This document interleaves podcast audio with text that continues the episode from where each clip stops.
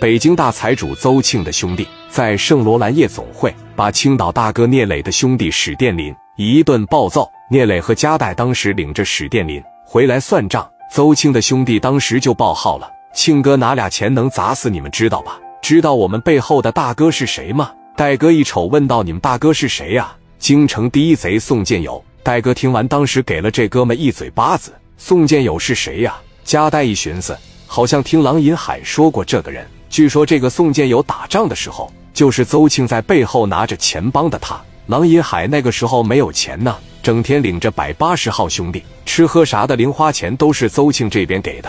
郎银海后期就不在道上混了。这个是又引出一位社会大哥，宋建友是邹庆的荣门的师傅，二人都是做小偷起来的。小弟直接就把电话打给邹庆，庆哥，我们他妈让人给揍了，对面太嚣张了，有多嚣张啊？你他妈没提我呀！我提了，提完以后打的我。人说了，邹庆是个狗鸡巴，告诉他青岛聂磊来了，让你半个小时来报道，不到的话打折你的腿。谁来了？谁来了？青岛的聂磊！我操他妈逼！小孩岁数不大，废话，英雄不问出处，流氓不问岁数，知道吧？我他妈平常怎么教育的你们？聂磊来干啥呀？来找我来了是怎么的？他打你们干啥呀？邹庆前脚刚给人拿了好几百万。聂磊把志豪和志霄两个杀手派到他楼下，当时给他吓啥样啊？这怎么又来了呢？没钱了是咋的呀？我给他一兄弟揍了。兄弟，你庆哥挣俩钱容易啊？那青岛聂磊的兄弟能随便打吗？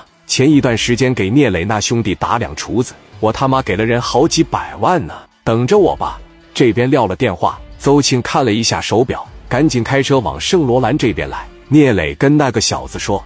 还有个大哥是不宋建友吗？你也打电话让他过来吧。这年算是过不消停了，都一起过来，我给开开皮吧。电话当时又拨给宋建友了。东海龙宫洗浴的老板宋建友，当年也算是北京一线大哥了。加代只能算是白道关系比较大，真正火拼他没有团伙，只有朋友帮忙而已。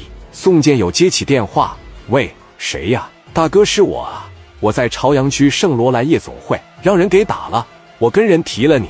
人家说你算个狗鸡巴，他妈的，你在圣罗兰是吧？那伙人有多少个？带没带家伙事？他们有三十多个人，没有家伙事。好的，你等着我吧，我过去给他们开开皮。宋建友当时和白小航的克星黑宝子的关系最好，黑宝子块头大，比较忙，还抗揍，属于力量型的选手。白小航身手多好，那可是李连杰的师兄弟，上去给他个鞭腿。打他几拳，黑宝子一动都不动，就跟挠痒痒似的。你要是让他拿手里抱住你，你也动弹不了。宋建友又给他打了电话：“魏宝子，你帮我整点兄弟，咱他妈上圣罗兰去一趟，我看看是谁跟我兄弟得喝呀。”黑宝子当时二话不说，带了能有小三十号兄弟啊，拿着家伙事，奔着圣罗兰夜总会这边就来了。邹庆已经到了这个圣罗兰夜总会了。一进这个夜总会，认识邹庆的也多，都喊邹总。罗兰大老远一看邹庆过来了，